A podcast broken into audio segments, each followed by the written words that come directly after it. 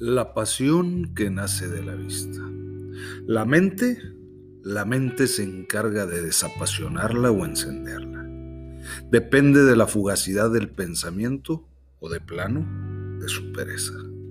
El café, negro como la conciencia, como tus bellos ojos y muy caliente, así como se bebe la vida, como se transita por la piel de la mujer que sonríe al imaginar enamorado de tus ojos, de tu sonrisa, de tu piel rosada cuando hacemos el amor.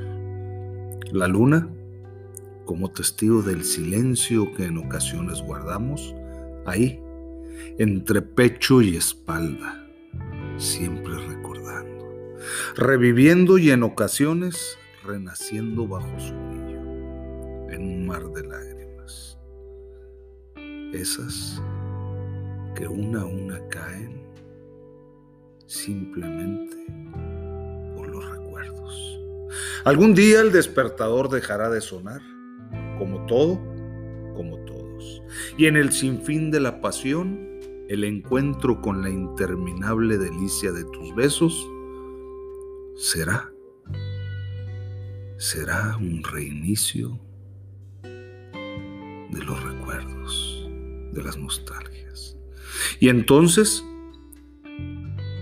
entonces simplemente me daré cuenta de lo que siempre he imaginado, que eres el amor que duele hasta las entrañas, y que si de amor se trata, las palabras sobran, pero las miradas hablan.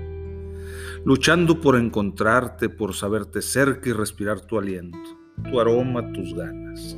Siempre luchando porque esta distancia sea que a pesar de los riesgos que ello implica, y sabedor que esos riesgos, todos, absolutamente todos, valen la pena por tu sonrisa, por provocar hasta el alma y las entrañas.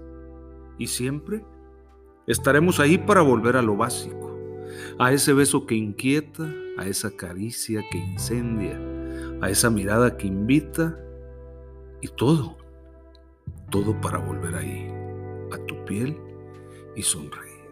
Ahí, a la orilla del abismo posado en la comisura de tus labios. Ahí, donde provocando el infierno que llevas dentro, navegaremos. Al final, al final reiniciaron la vida a pesar de todo y de todos, incluso a pesar de ellos mismos. Entendieron que así es la vida. Dudamos, dudamos los que no damos por hecho las certezas ajenas.